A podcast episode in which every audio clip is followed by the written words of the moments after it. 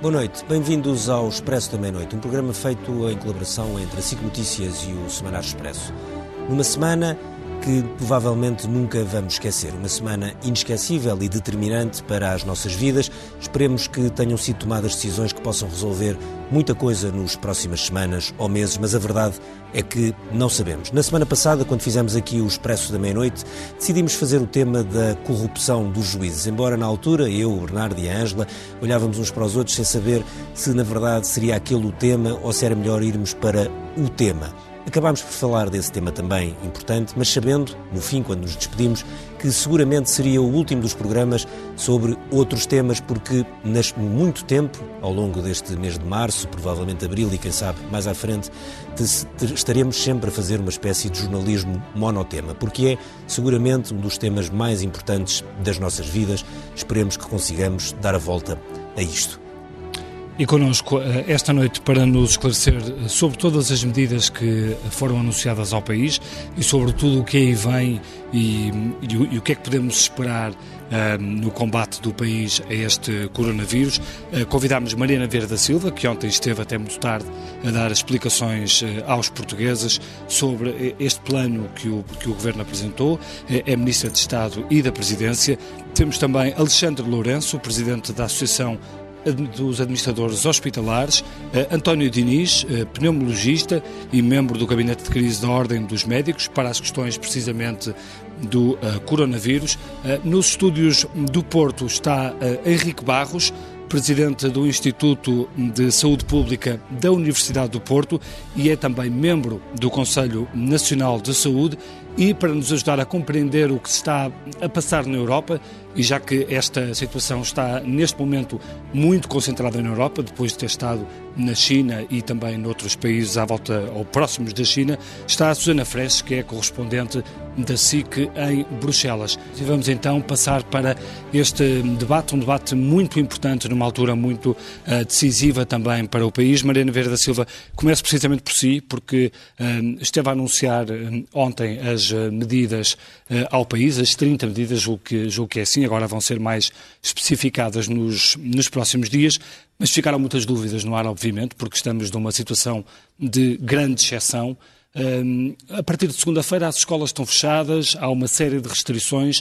Uh, que país é que vamos ter? Que país é que os portugueses podem contar a partir desse dia? Com que liberdade de movimentos? O que é que vão poder fazer? Bom, muito boa noite e muito obrigada pelo convite para estar aqui. Nós, as decisões que tomamos, é preciso termos muita consciência delas, não são as primeiras. A primeira decisão que tomamos já tem uh, bastantes dias, foi tomada no dia 2 de março, quando tivemos o primeiro infectado uh, e decretámos que os dias que as pessoas tivessem que passar em casa uh, seriam pagos a 100%, tanto no Estado como no privado, e foi no dia 2 de março. Todos os dias têm sido tomadas muitas decisões, são decisões tomadas pela Autoridade Nacional de Saúde, pelo Ministério da Saúde, são decisões que procuram, no fundo, deixar-nos o mais preparados possíveis, possível para um conjunto de fases que se seguem. Esta ideia de que há um momento no qual tomamos todas as medidas e depois é esperar é uma ideia que importa desconstruir, porque nós uh, sabemos quando é que o vírus começou, sabemos que temos uma pandemia e, portanto, temos que nos preparar para um tempo que não sabemos exatamente quanto dura, com o objetivo de reduzir. Mas será um tempo longo, nossa... isso os portugueses podem eu acho que nós hoje já sabemos que será um tempo longo e que temos que nos preparar para um tempo longo uh, e temos como principal objetivo controlar o melhor que soubermos e pudermos uma crise uh, que existe, uma pandemia que existe e que está aí. Não é uh, um trabalho de que amanhã, porque as escolas se encerram, temos o problema resolvido e todos temos que ter consciência que temos bastante tempo pela frente. Nós ontem tomámos medidas com quatro objetivos fundamentais. O primeiro, ter o Serviço Nacional de Saúde e todo o sistema de saúde português em estado de prontidão para os próximos dias, que saberemos se prevê um agravamento uh, do número de casos. Um, segundo, o segundo objetivo foi tomar um conjunto de decisões que nos permitam garantir melhor um, as distâncias uh, e, o, e, a proteção das pessoas, estando mais distantes umas das outras, e fazemos isso fechando alguns estabelecimentos, como os bares e as discotecas, e introduzindo limitações à entrada noutros estabelecimentos para que seja mais simples garantirmos a distância entre as pessoas. E decidimos uh, não fechar as escolas, mas suspender as atividades letivas e não letivas. As escolas vão continuar a poder uh, ser um apoio social, que são um dos principais para a maior parte das crianças e dos jovens portugueses, Mas, fornecer exemplo, refeições essa decisão, a quem Essa precisa. decisão foi, foi contrária àquela uh, que era a posição do Conselho Nacional uh, de Saúde, Saúde Pública. Uh, essa decisão foi porque em toda a Europa houve uma decisão parecida? Os portugueses foi... ficaram confusos. Viram na quarta-feira à noite uma, uma explicação detalhada de quais eram as razões pelas quais as escolas não deviam ser fechadas, porque há de facto razões. Aliás, há países Inglaterra, por exemplo, ainda hoje explicaram muito bem porque é que acham que não deve ser feita, ou, ou a Suécia, uh, e depois viram 24 horas depois o governo português, foram, foi literalmente 24 horas depois, a defender que as escolas deviam ser fechadas, seguindo o exemplo de uma série de outros países que o estão a fazer. Todos sabemos Desde... que há argumentos a favor e argumentos contra, é uma medida drástica, mas foi, foi um bocadinho confuso essas Bom, 24 horas. De, de, já há alguns dias, há mais de uma semana, temos vindo a compreender que, ao contrário do que provavelmente muitos desejaríamos, nós não teremos um consenso técnico claro. e científico sobre esta matéria, o que faz sentido. Uh, nós nunca vivemos uh, Sim, uma novo. doença assim. Sim. Os nossos pais nunca viveram uma doença assim. Os nossos avós viveram, mas eram bastante novos. E, portanto, e num mundo muito menos global do que o mundo que nós conhecemos hoje. E, portanto, é normal uh, que o consenso técnico e científico se vá construindo. Aquilo que nós procurámos acautelar foi a resposta a algumas das críticas que têm sido feitas, que é se fecharmos as escolas, eh, deixamos de ter uma rede social, as famílias deixam de ter com quem deixar as crianças. Os idosos ficam mais expostos às crianças. E, por exemplo, tomámos uma medida, criámos um fundo, uma, uma medida financeira em que as pessoas que ficam em casa com os seus filhos, uma pessoa em cada duas, portanto, a pessoa que uh, puder ficar em casa com os seus filhos recebe 66% do seu salário, 33% assegurado pela Segurança Social e 33% assegurado pela sua entidade patronal, numa medida que, obviamente, negociámos com os parceiros sociais. E, portanto, aquilo que procurámos foi não tomar uma medida única achando que ela uh, resolvia as coisas e procurar tratar de um conjunto de medidas. E essa preparar medida, SNS, para que as pessoas percebam... Deixa-me só dizer, diga. preparar o SNS, um, garantir que temos melhores condições de seguir as recomendações uh, dos peritos e temos hoje neste programa vários de distanciamento social. Em terceiro lugar, apoiar as famílias, proteger as famílias, assegurar a proteção social dos trabalhadores e das suas famílias, ajudar a economia a recuperar. Estas são as prioridades das medidas que nós tomamos ontem em conjunto, porque só em conjunto elas fazem sentido. Porque se a escola deixa de ser um suporte, então temos que construir claro, um conjunto de outros suportes sociais. Eu queria perguntar ao, ao Henrique Barros, que está, que está nos estúdios uh, da SIC em, em Matosinhos. Uh, antes de mais, uh, boa noite. O Henrique Barros é, é, especialista em epidemiologia e é líder do Conselho Nacional de Saúde. A Mariana Vera da Silva dizia aqui que nós nunca vivemos uma doença destas. A questão é, como epidemiologista, é é mesmo uma epidemia diferente de outras ou é fácil, ou perante esta, ou olhando para isto, conseguimos prever o que é que vai acontecer com base nas experiências anteriores e naquilo que é este vírus? É uma doença diferente das outras, por isso é que se fala, uh, se chama, se designa como uma doença emergente. É um agente novo.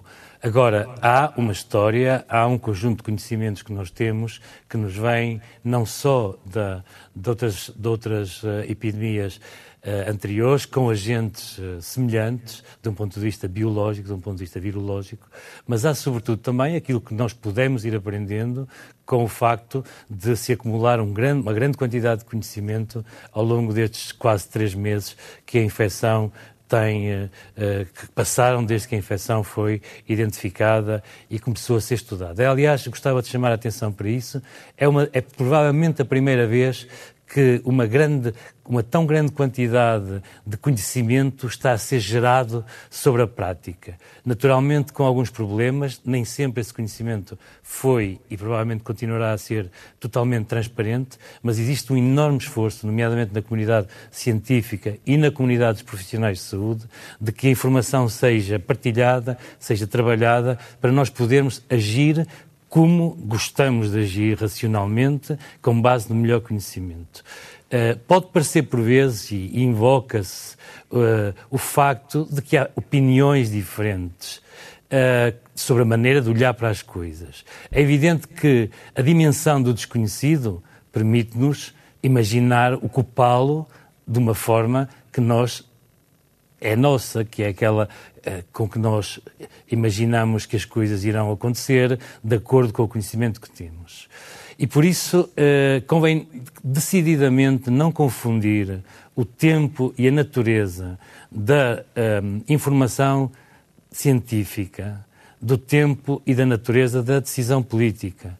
A informação científica é algo que muda, é próprio da sua essência, é a liberdade de procurar perceber mais, de perceber melhor, de, de, alargar as nossas fronteiras para além do desconhecido, sabendo que caímos sempre no desconhecido, e, e, e, o tempo da política é o tempo de decidir, particularmente eh, nos, nas, nos regimes, na, nas sociedades democráticas, isso é um valor absolutamente central.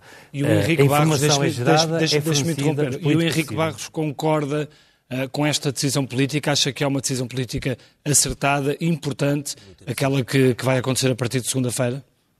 Um, a decisão, o conjunto de decisões que foi tomado, uh, ocupa e cobre um grande número de preocupações. Convém lembrarmos que a saúde pública é e sempre foi simultaneamente uma ciência que um conjunto de ciências que fornece dados para agir e uma arte de agir. E, portanto, na parte da arte entra naturalmente a política, são escolhas da sociedade. E aquilo que foi feito é coerente. Se me pergunta se simplesmente fechar as escolas faria sentido, pessoalmente continuo a pensar que não faz, e se lermos atentamente os documentos, por exemplo, do Centro Europeu de Controlo das Doenças, está lá bem claro que a informação de que dispomos, que o substrato, o fundamento científico da decisão é fraquíssimo e que há uma enorme incerteza. Mas aí usamos a nossa capacidade de pensar, a nossa capacidade de agir por analogia e, sobretudo, podemos e devemos usar uma coisa que é fundamental. Mas Essa, há dois... Que é o risco, que é a coragem de correr determinados riscos. Mas há dois modelos aqui que podemos ter seguido. O modelo mais italiano ou o modelo, se quiser, como o Ricardo Costa dizia aqui no início, o modelo que está a ser usado no Reino Unido. Qual dos modelos lhe parece mais, mais acertado eu, eu, nesta altura? Ou ainda é difícil falar sobre isso? Não, e sobretudo eu penso que não se pode falar em dois modelos.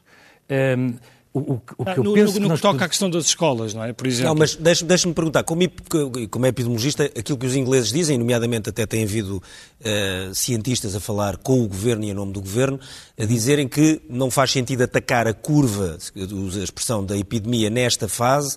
Os ingleses defendem isso, dizem que não faz sentido usar uma arma, se quisermos uma bomba atómica, como o fecho das escolas. Dizem, aliás, que não faz sentido e que é melhor guardar essa arma mais para a frente. E depois há uma série de governos, a maioria de longe europeus, entre os quais o português, que dizem não, esta arma deve ser usada já neste momento da epidemia em que a curva está a subir uh, muito. E, portanto, há aqui uma grande discussão que também é de epidemiologistas por causa de, dos, dos, modelos preditivos com que trabalham.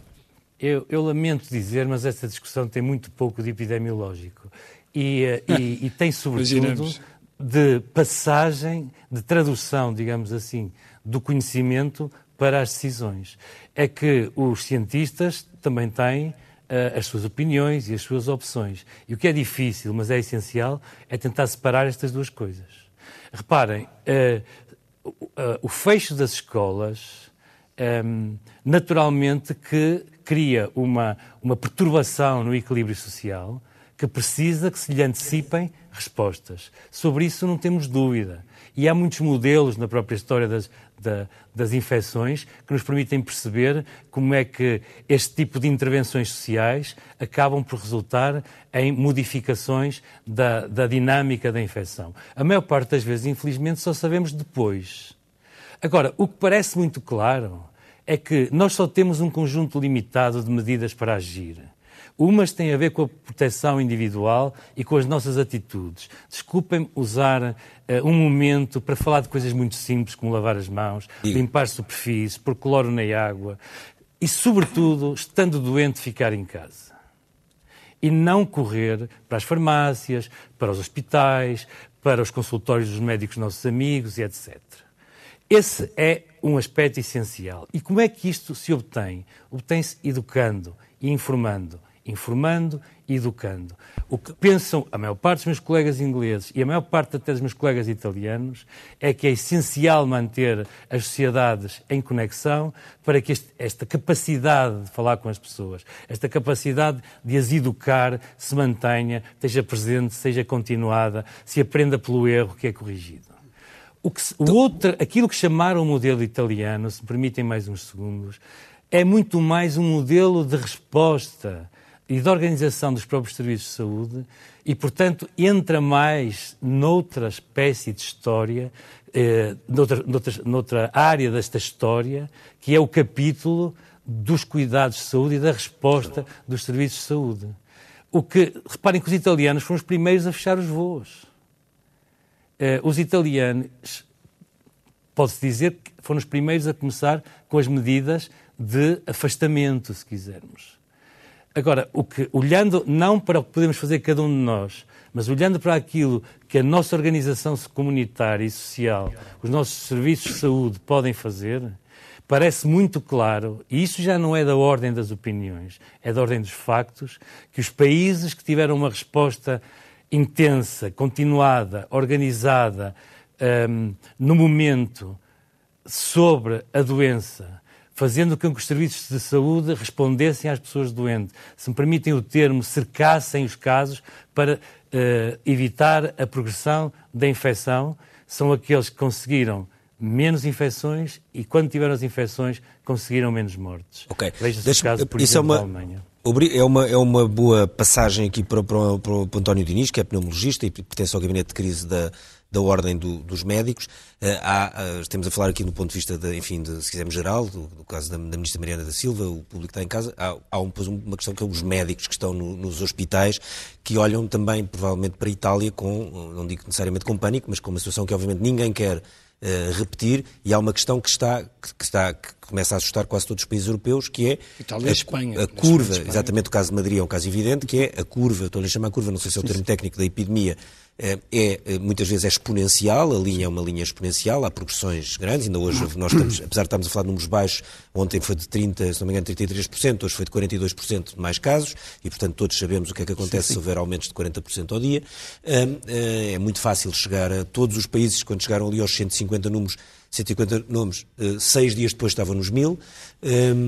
A questão é, há um momento em que os hospitais se são confrontados com uma quantidade, uma procura, que, a qual não conseguem responder. Nenhum sistema uh, consegue uh, uh, responder. Qual é a prioridade de quem está dentro do sistema hospitalar, um médico, pneumologista, perante uma onda, que ainda lá está relativamente longe, mas que sabe que, que vai, desculpa a expressão, encharcar os serviços onde estão? Deixe-me voltar então só. Eu vou tentar responder à questão, mas deixe-me voltar um pouco, um pouco atrás no seguinte sentido. Todos os esforços, ainda hoje, têm que ser feitos no sentido dessa onda que tem, que tem, que tem eh, eu não trouxe hoje, hoje não trouxe um gráfico, mas uma pessoa percebe que tem, podemos ter uma onda assim, que depois desce assim, ou então podemos ter uma onda assim, mesmo que se prolongue mais, mais modelada, tempo, mais achatada. Uhum. Todos os esforços que nós estamos a fazer devem ser feitos no sentido de nós conseguirmos achatar essa onda. Porquê? Por causa daquilo que me perguntou, que é a estrutura do Serviço Nacional de Saúde e do sistema de saúde pode comportar, eu vou dizer um número aqui ao acaso, perfeitamente ao acaso, pode comportar 500 casos numa semana, pode não comportar 500 casos num dia. Claro. Portanto, o objetivo é fazer isto, tentar fazer isto. E eu acho que todas as medidas devem ser tomadas para nós ainda hoje tentarmos fazer isso.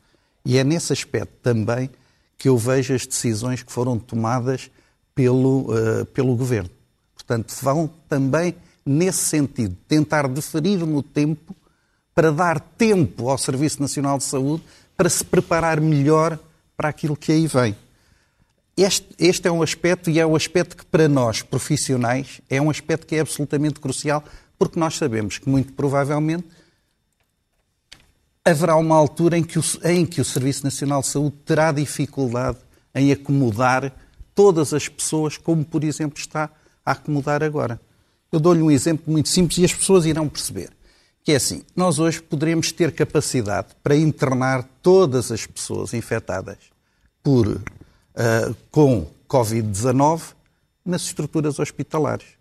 Se tenham elas qualquer grau de gravidade, desde aquelas que são mais leves até aquelas que estão mais vários graves. países que já não Isso estão a faz fazer sentido. Pronto, mas é, isso, é exatamente isso que eu estou a dizer.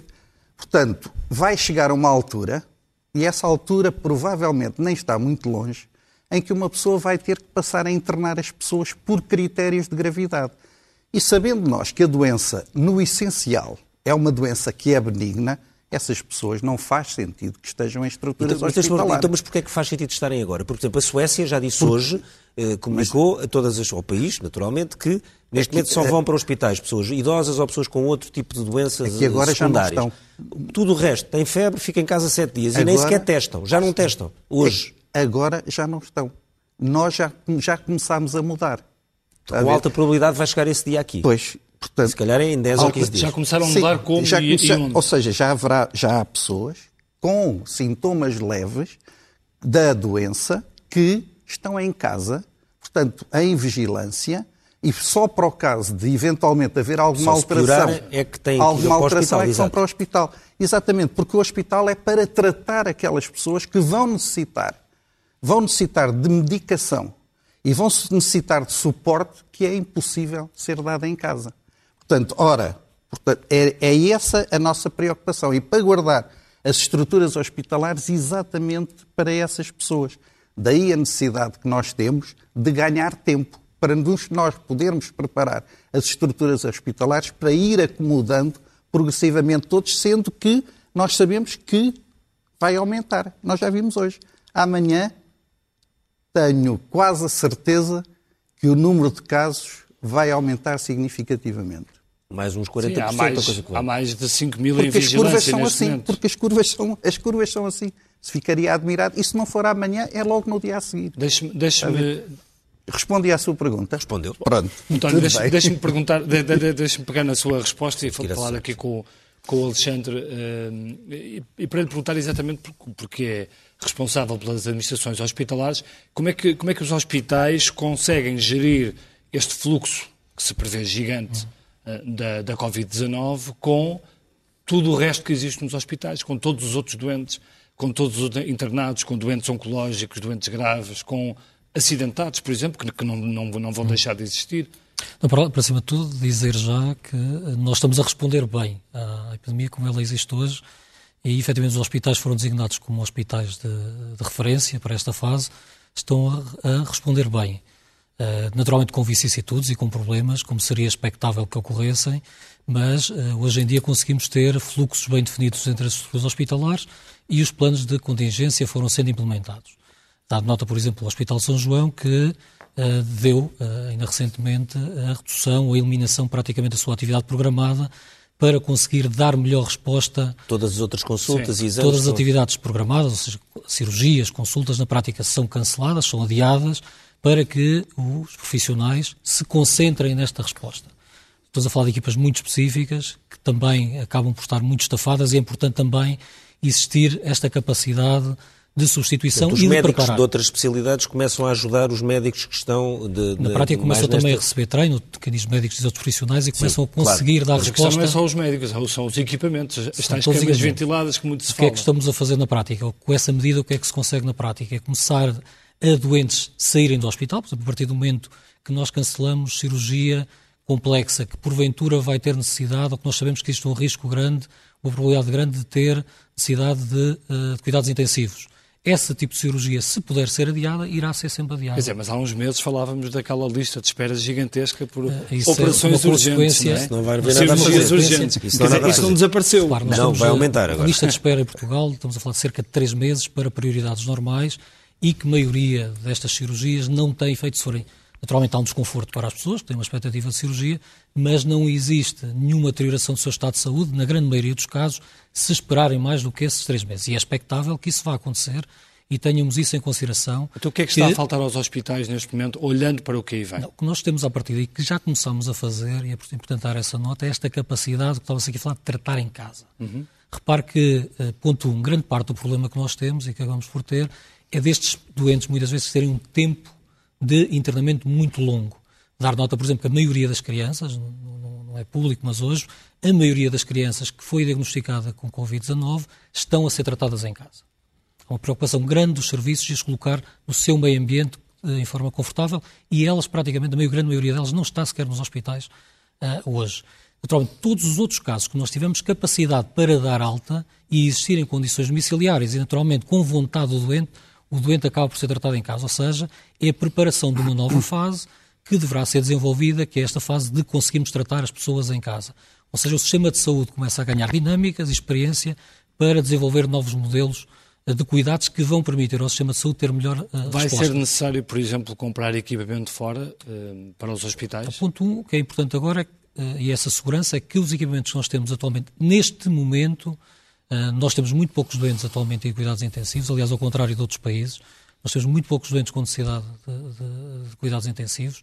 Sabemos que vai aumentar, há um artigo hoje publicado no Lancet para a Itália que aponta para 9 a 11% dos doentes precisarem de ventilação.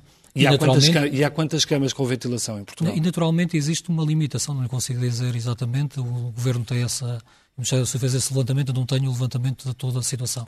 Agora sabemos à partida que sabe, essa capacidade... Está a fazer. E que essa, capacidade, que essa capacidade existe atualmente para isso. No caso do meu hospital, por exemplo, temos uma unidade de cuidados intensivos, o Centro Hospitalar do Estado de Coimbra tem uma unidade de cuidados intensivos só liberta para, para a Covid, mas naturalmente o que nós sabemos à partida é que se tivermos maior procura, vamos ter que desativar blocos operatórios e vamos utilizá-los também para este tipo de cuidados, salas de recobro, recorrer-se, porventura, se necessário, ao setor privado ou mesmo outros ventiladores que possam existir no mercado e noutras áreas, fora do setor social e privado e do público. Por exemplo, pode parecer um pouco caricato, mas, por exemplo, mesmo na medicina veterinária são utilizados ventiladores. Nós temos que, na prática, perceber toda a Qual capacidade, é a capacidade instalada no país? para responder. Naturalmente, claro. poderá existir eh, a necessidade de recorrer a terceiros na Europa, mas efetivamente existe uma, um, um na Europa, rateio os terceiros também já Europa, onde aparece. Essa é uma boa. Eu queria aproveitar esse ponto para, para, para ligar, fazer então a ligação a Bruxelas, onde está a Susana Freches, que é a nossa uh, correspondente da SIC e do Expresso em Bruxelas. Boa noite, Susana. Uh, tu vives na Bélgica, que é um, dos, é um país pequeno, tem uma população relativamente parecida com a de Portugal em número, e foi, aliás, um dos casos onde, foi um dos países onde os casos mais cresceram eh, esta semana, um país que foi muito criticado pela, pela maneira como enfrentou eh, eh, esta, esta pandemia de Covid-19 neste, nestes primeiros tempos. Como é que é ver, por um lado, o caso belga, que de facto não correu bem, e depois esta assimetria de decisões, desde o Reino Unido a não acompanhar a maior parte dos países com o fecho das escolas, a, por exemplo, a Dinamarca, que foi outro país onde as coisas correram mal e tem uma população só de 5 milhões de pessoas e já tem um número de casos bastante grande, que de repente fecha as escolas, fecha a função pública e hoje fechou as fronteiras. Ou seja, nós temos uh, uma assimetria enorme uh, de uma Europa que não, que não responde uh, conjuntamente, ou pelo menos com as mesmas políticas, a estas frentes todas.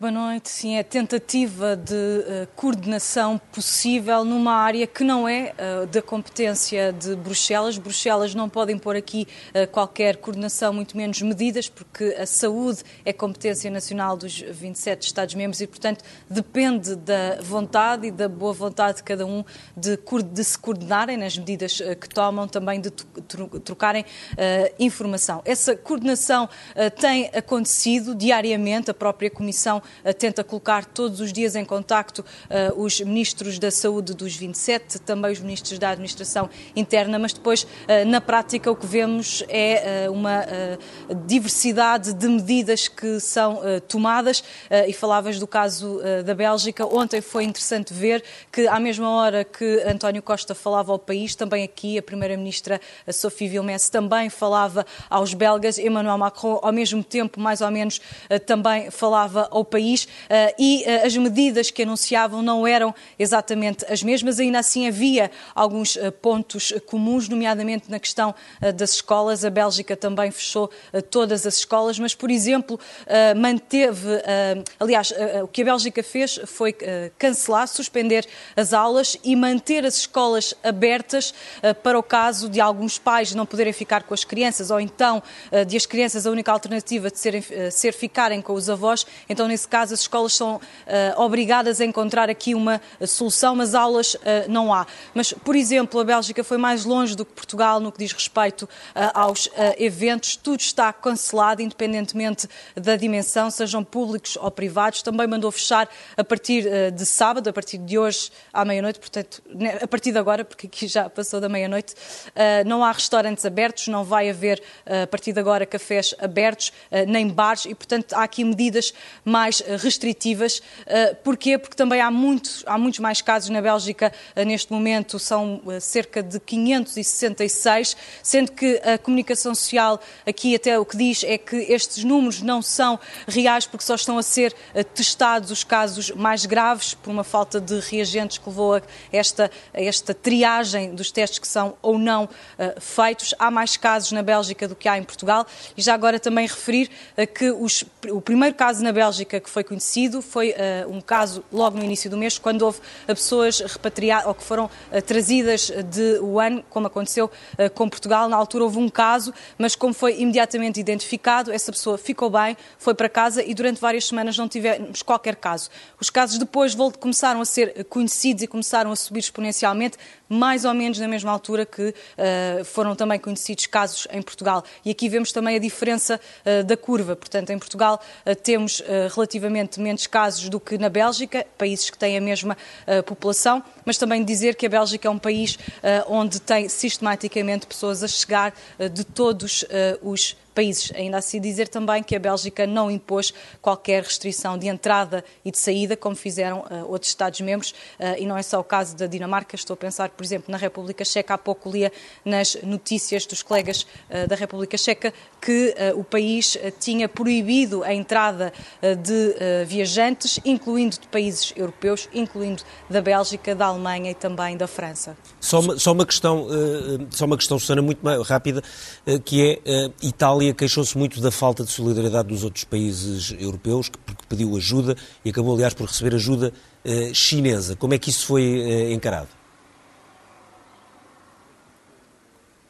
é porque este também é um teste, não é só a coordenação numa área, eh, como eu dizia, que não é de, de competência da União Europeia. Ah, não é só um teste à coordenação, um teste também à solidariedade. Esse provavelmente é até um dos grandes testes, a par do teste ah, económico que também há de vir aí, ah, porque nesta altura estamos, a, estamos face a países que têm mais ou menos todas as mesmas necessidades, que é a necessidade de máscaras, de equipamento de proteção individual, no modo geral, não só máscaras, também luvas, óculos, necessidade eventualmente de equipamento médico e que são necessidades que, ainda que não sejam todas iguais nos uh, países, todos os países têm receio que a dado momento esse material falte e, portanto, têm medo de o emprestar por um lado, uh, e também no caso dos países que produzem este material, é o caso, uh, ou estes equipamentos, é o caso da Alemanha, de França ou, por exemplo, até da República Checa, estão a impedir uh, ou estão a criar barreiras e limitações. A Alemanha, por exemplo, dizia que ia decidir caso a caso quais os países, incluindo a União Europeia, para os quais iria permitir que fosse exportado material de equipamento de proteção ou equipamento de proteção individual.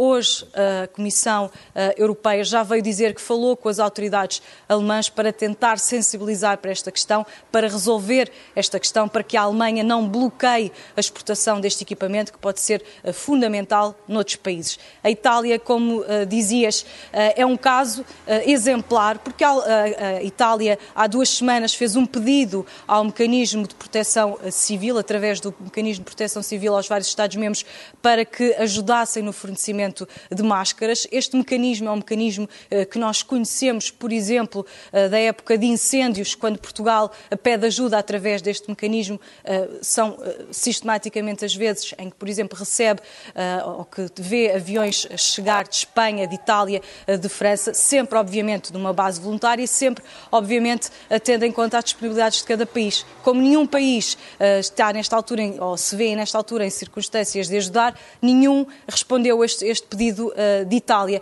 E, portanto, restou uh, a China, sendo que, no caso da China, é preciso dizer que a União Europeia também ajudou a China no início deste, desta epidemia. A União Europeia, no início, no, no início do, quando se começaram a conhecer os primeiros casos na China, também enviou material, também enviou especialistas e, portanto, o que, China, o que a China agora está a fazer é devolver, sendo que há também que verificar se este material não está a ser pago, se a China está a dar ou se a China está a vender Muito e a bem. disponibilizar esse material para que possa ser comprado por Itália. Muito bem. Obrigado, Susana, obrigado pela, pelas tuas explicações e pelo teu contributo também para este um, programa sobre uh, o Covid-19. Uh, ouvíamos aqui a, a, Susana a falar sobre uh, algumas medidas mais drásticas que alguns Estados tomaram. O que, o que eu gostava de perguntar à Sra. Ministra é como é que o Governo uh, reage ou como é que o Governo prevê a hipótese, uh, por exemplo, de pôr militares na rua ou de fechar fronteiras? Bom. Porque é, é, é algo que muita gente fala. Eu acho e que o mais importante, que eu acho que é mais importante nós termos consciência é que se viermos a necessitar tomar medidas adicionais, em primeiro lugar tomaremos, e depois não é forçosamente porque não as tenhamos tomado no tempo certo, é porque esta pandemia claro. vai evoluindo e nós vamos procurando definir as políticas à medida que elas são necessárias.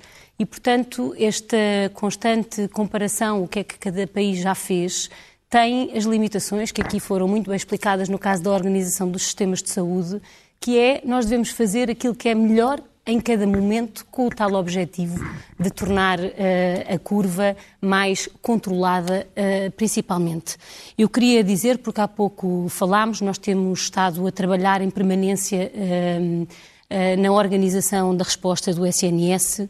Estamos a fazer o levantamento uh, da questão da, dos ventiladores no setor público, no setor privado, aqueles que são ideias, usados. E tem ideia quantos há? Eu não tenho ainda ideia quantos há, mas estamos a fazer esse levantamento entre público, privado. Todo o tipo de instituições, entre aqueles que os hospitais têm, mas estão a ser usados noutras áreas que sejam prescindíveis. E militares Estamos, também, é? e todas as áreas e também ainda no mercado mas com, com as limitações que aqui referimos, estamos a organizar-nos para podermos ter os recursos humanos no tempo certo, simplificando o seu modo de contratação, simplificando o modo de compras públicas para a área da saúde. Estas medidas, que são as principais, têm como objetivo que o SNS, no momento em que seja necessário responder, possa responder uh, da melhor, da melhor forma.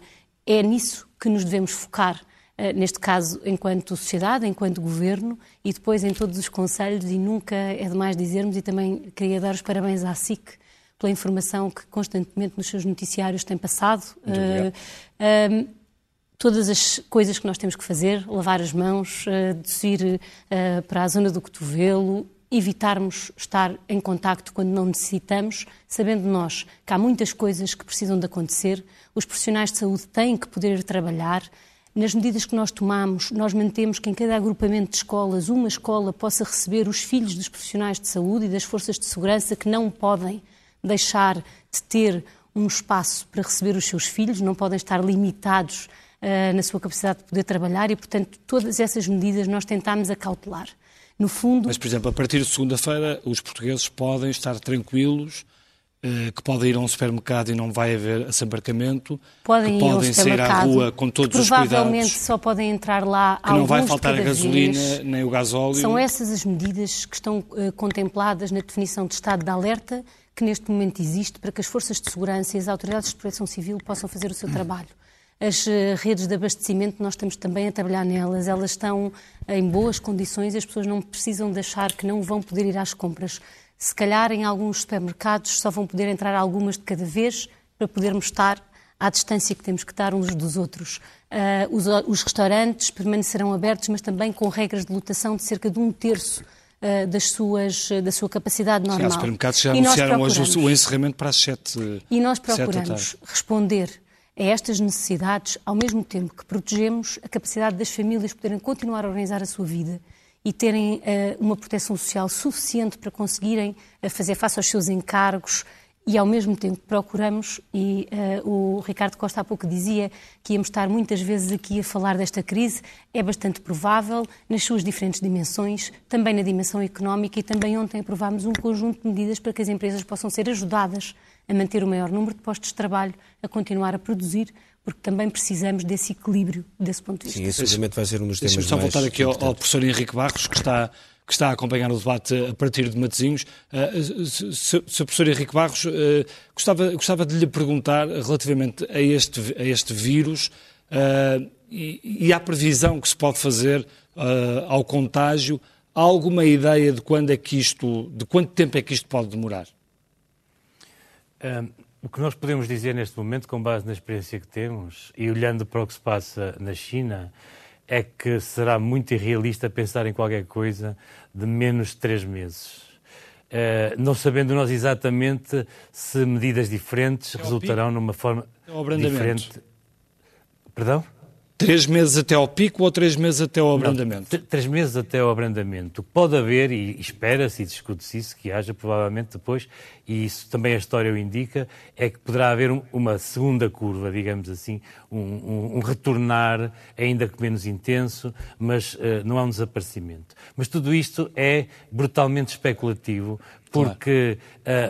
a, a, a, resposta, o que vai acontecer finalmente vai ser o resultado de interações distintas entre culturas, pessoas, organizações sociais, respostas de serviços de saúde, completamente diferentes. Deixe-me, permita-me eh, sublinhar duas coisas. A primeira, o que a senhora Ministra disse, que é muito importante, é que as medidas têm que ser um conjunto de medidas que devem estar planeadas, programadas e que devem ser libertadas, digamos assim, em função de um plano racional. É por isso que quando nós dizemos que nos estamos a preparar, precisamos de tempo para nos preparar, temos de ter a noção, e, e, quem nos ouve seguramente espera isso, é que nós também já estamos preparados. Durante dois meses também nos estivemos a preparar. E, portanto, há, há, há esse plano. Agora, há culturas e há histórias diferentes. A história e a cultura são dimensões essenciais da resposta social em saúde pública e particularmente numa epidemia. Não se admirem que a Inglaterra, o Reino Unido, tenha uma resposta totalmente diferente do continente. Há mais de um século que é assim. Há mais de um século que o continente sempre optou pelos cordões sanitários, pela resposta mais militar, mais musculada, e os ingleses em particular, e depois o, o, o conjunto da sua população no Reino Unido sempre optou por formas mais participativas, mais educadas, mais responsabilizadas, de, de mais distanciamento social até. E uh, só depois, digamos assim, de algum tempo é que nós vamos perceber qual foi a melhor, a melhor solução. Se, na verdade, podemos comparar soluções, uns países irão ter melhores resultados que outros. Eu penso que a Inglaterra, como quase sempre tem acontecido, acaba melhor. E por isso era importante que, mesmo respeitando a nossa cultura, talvez mantemos um olhar atento sobre essas formas, digamos assim, mais humanas, mais, mais baseadas na educação, no respeito. E por isso é que é muito importante, e desculpe voltar a sublinhá-lo, quem estiver doente, não, não ande na rua doente, não vá trabalhar doente. As pessoas aprendam a respeitar-se a si próprias e aos outros. Trabalhar doente não é uma manifestação de que somos mais valentes, que gostamos mais do que fazemos. É uma manifestação de um extremo egoísmo e de um extremo desinteresse perante os outros que estão junto de nós. Portanto, vamos olhar para nós próprios, vamos pensar que nós somos parte da solução e que não há uma resposta que não seja eficaz sem, eh, se nós eh, não contribuirmos todos. E que as pessoas pensem também uma outra coisa, permita-me dizê-lo. Quando se escreve aqui que Portugal está em estado de alerta, que se perceba porque é que está em estado de alerta, porque é que certas medidas são tomadas, porque é que se escolhe uma via e não outra. Porque se nós não formos capazes, e aí sim trazer a ciência, e trazer a informação e o conhecimento às pessoas, elas vão julgar que o que nós fazemos é mais ou menos aleatório, mais ou menos a gosto, e isso é seguramente perdê-las. Deixem-me okay. lembrar uma coisa muito importante. Temos, muito temos importante. ser rápidos agora. Eu sei que tenho que acabar. É que não podemos pensar que, pelo facto de termos optado por estas medidas restritivas, as medidas simples já não são necessárias. Elas continuam a ser fundamentais. Claro, isso é fundamental. António Diniz, eh, há uma questão eh, importante quando, quando o Henrique Barros diz que eh, estamos a falar de uma curva que pelo menos dura três meses, melhor das hipóteses. os estados de prontidão e de resposta dos médicos vão ter que mudar. E há também uma questão do discurso científico, que não é só ao discurso político, ao discurso científico, enfim, das pessoas ligadas mais à epidemiologia, e aos cientistas que, que, enfim, que estudam o vírus, mas depois há, um, há, há, também uma mensagem que tem que ser os médicos ou as pessoas mais ligadas aos hospitais a passar. Uh, e a, a, questão é, as pessoas estão preparadas para, quando passamos este tempo todo a dizer que é importante fazer testes, para quando depois for preciso dizer já não é preciso fazer testes, ou para quando forem ter que mudar, mudar as, as, as terapêuticas ou a maneira de, de, de olhar para, para, para a doença conforme ela evolui, como é que isso se vai fazer? Uh Deixe-me. Eh, eu gostava de corroborar, antes de mais, as palavras do professor Henrique Barros. Em que parte? uh, nomeadamente no, no, caráter e no, no, nos aspectos de, uh, de humanismo Sim. e tudo isso. Mas juntava-lhe, pessoalmente, juntava-lhe uma outra coisa. É que nós temos que ter capacidade de antecipação. Temos que ser agressivos na forma como lidamos com esta situação. Estamos a ser? Porque é isso. Por exemplo, eu entendo as medidas que foram tomadas. Como uma medida como, de antecipação? Uh, há dois dias. Eu já nem me lembro se foi há dois foi dias. Foi ontem.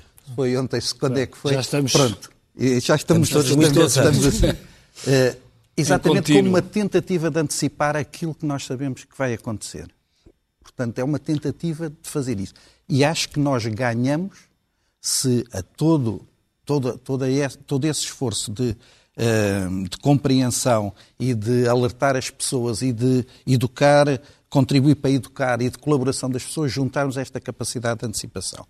Da mesma forma como nós nos hospitais, quando tivermos que mudar o tratamento das pessoas, se tivermos que mudar o tratamento das pessoas, é uma questão de explicarmos. É uma questão de dizermos às pessoas, nestas coisas, a pior coisa que se pode fazer é não contar às pessoas a verdade é falar francamente. Porque esta crise tem exigimos... muita informação, há muita notícia de todo o mundo e as pessoas começam a perceber que há assimetrias e vão viver com elas. Tem que se dizer, tem que se dizer, não é natural que as coisas possam, do, num dia são assim, no dia a seguir podem ser diferentes. Mas as pessoas têm que perceber que há uma coerência naquilo que nós fazemos. E isso é que é importante ser transmitido. Nós não podemos é ter discursos zigue-zagueantes nem que não surjam às pessoas com clareza. E só se consegue se nós explicarmos às pessoas exatamente porque é que numa fase internávamos pessoas, noutra fase não internamos, porque é que tratamos assim, porque é que deixamos de tratar. fazemos testes, porque Portanto, é que noutra porque deixamos de fazer exatamente, testes? Exatamente, porque vai haver uma altura em que nós não vamos fazer testes. Vai haver essa altura. Temos é que explicar porque é que vamos, não deixamos de os fazer. Se conseguirmos isto, ganhamos. Deixa-me só apontar aqui ao Alexandre Lourenço, eh, em relação aos testes, eh, quantos testes é que estão a ser feitos por dia, se sabe? Eh, e se há testes suficientes não, pessoas nos hospitais? Que estão sob suspeita estão a fazer uh, os testes uh, e há acesso a esses testes. Eu acho que a grande questão aqui que nós temos que assumir, e eu creio que também deve ser uh, comunicado com enorme franqueza, nós hoje uh, ainda estamos com um número muito reduzido de doentes. Na prática não tivemos nenhum português morto, aliás temos dois curados, mas devemos nos preparar, e, e, daí estas medidas tão gravosas, que as nossas capacidades de resposta vão chegar a algum ponto de enorme exaustão. E isso temos que conseguir perceber que nenhum sistema de saúde no mundo está preparado para enfrentar este tipo de uh, problemática. Uh, o que é importante aqui dar nota uma é que existe medidas compreensivas, como foram estas tomadas pelo Governo ontem. É preciso dar nota muitas vezes que dizemos que podíamos ter tomado estas medidas há uma semana ou podíamos ter tomado há uma semana nenhum de nós estava preparado para o Governo, por exemplo, apresentar um pacote de medidas como este. Ninguém nos aceitaria uh, este tipo de medidas. Por outro lado, dos profissionais de saúde é importante continuar a dar-lhes muito apoio. Estas pessoas precisam de apoio, vão estar também em exaustão, muitas delas vão estar uh, infectadas também com Covid e é preciso manter esta solidariedade para com os profissionais de saúde e principalmente para os portugueses terem imensa calma e tolerância, porque naturalmente nós hoje no Hospital de São João, por exemplo, temos mais de 100 pessoas a chegar à urgência para pedir uh, análises e, e, com sintomas, sintomatologia, nós vamos ter que encontrar outras respostas, vão certamente ser apresentadas novas respostas nos próximos dias. E, por outro lado, é importante também assegurar que os portugueses que continuam a confiar no Serviço Nacional de Saúde, doentes crónicos, continuam a ter que ter tratamentos diários, vão fazê-los em segurança, porque os hospitais estão a encontrar soluções para que estas pessoas tenham tratamento e continuar os seus tratamentos. E aí os hospitais de forma segura. serão também certamente muito importantes. Toda a resposta, é? estamos a falar de uma resposta do sistema de saúde, as farmácias, o setor social, as misericórdias, todos os atores vão ser importantes Muito para bem. conseguirmos ter uma resposta até os municípios. Vamos, Vamos à primeira página do Expresso, neste caso não temos tempo para a revista nem para a economia. Já estamos muito, saem, muito, amanhã. muito em cima da hora eh, e é tema único o, o Expresso de, de amanhã, pelo menos na, no primeiro aqui caderno, no primeiro caderno. Uh, plano do Governo coloca pico da crise no início de maio. Um, Covid-19 é o grande, o grande título do, do Expresso da, deste sábado. Ninguém sabe como será o terceiro período. Centeno pode ter de ficar nas finanças esquecemos de perguntar isto à Sra. Ministra, fica ou não nas finanças? Faltam vai, vai 300... fazer o teste, vai fazer o teste. Faltam 350 camas para doentes críticos, a ajuda pública à TAP já está na agenda, três cenários para o número de infectados são uh, os cenários traçados aqui no uh, Expresso de amanhã e depois tem também um guia especial como viver num uh, país parado. Já sabe, segunda-feira as aulas estão suspensas, pelo menos até às férias da Páscoa. O Expresso da Meia-Noite fica por aqui. Um, Desejamos-lhe um bom fim de semana, tão bom quanto possível. já sabe, tem de agir com responsabilidade. Uh, tente não sair muito de casa, tente ficar no seu resguardo, com responsabilidade, tendo cuidado com os outros e lavando sempre as mãos, não se esqueça. E enquanto estão em casa, nós tentaremos aqui deste lado, os que conseguirmos, alguns vão para casa, outros ficam cá a trabalhar para nos podermos uh, revezar. Vamos mais ou menos uh, dividir ao meio para que possamos, ao longo das próximas semanas, continuar a levar-vos a informação, tanto na SIC como na SIC Notícias e no Semanário Expresso e também nos uh, sites. Tentaremos então acompanhar informação a esta velocidade, enfim, terrível e tentar sempre ajudar-vos a vocês que estão do outro lado, sendo que nós também estaremos à vez aí. Boa noite. Boa noite.